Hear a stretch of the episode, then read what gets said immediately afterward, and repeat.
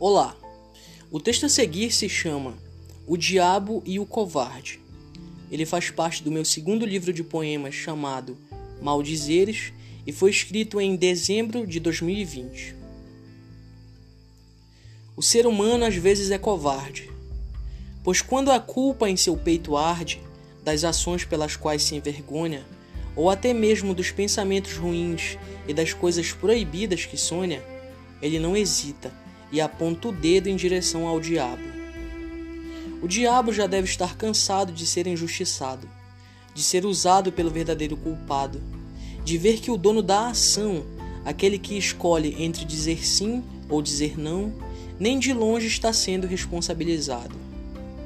O ser humano às vezes é covarde. Fala, pensa e faz besteira, e quando chega a consequência, vendo que já é tarde, diz que não estava em sã consciência e joga para o diabo a responsabilidade. E ele culpa não por se achar perfeito ou para parecer intelectual.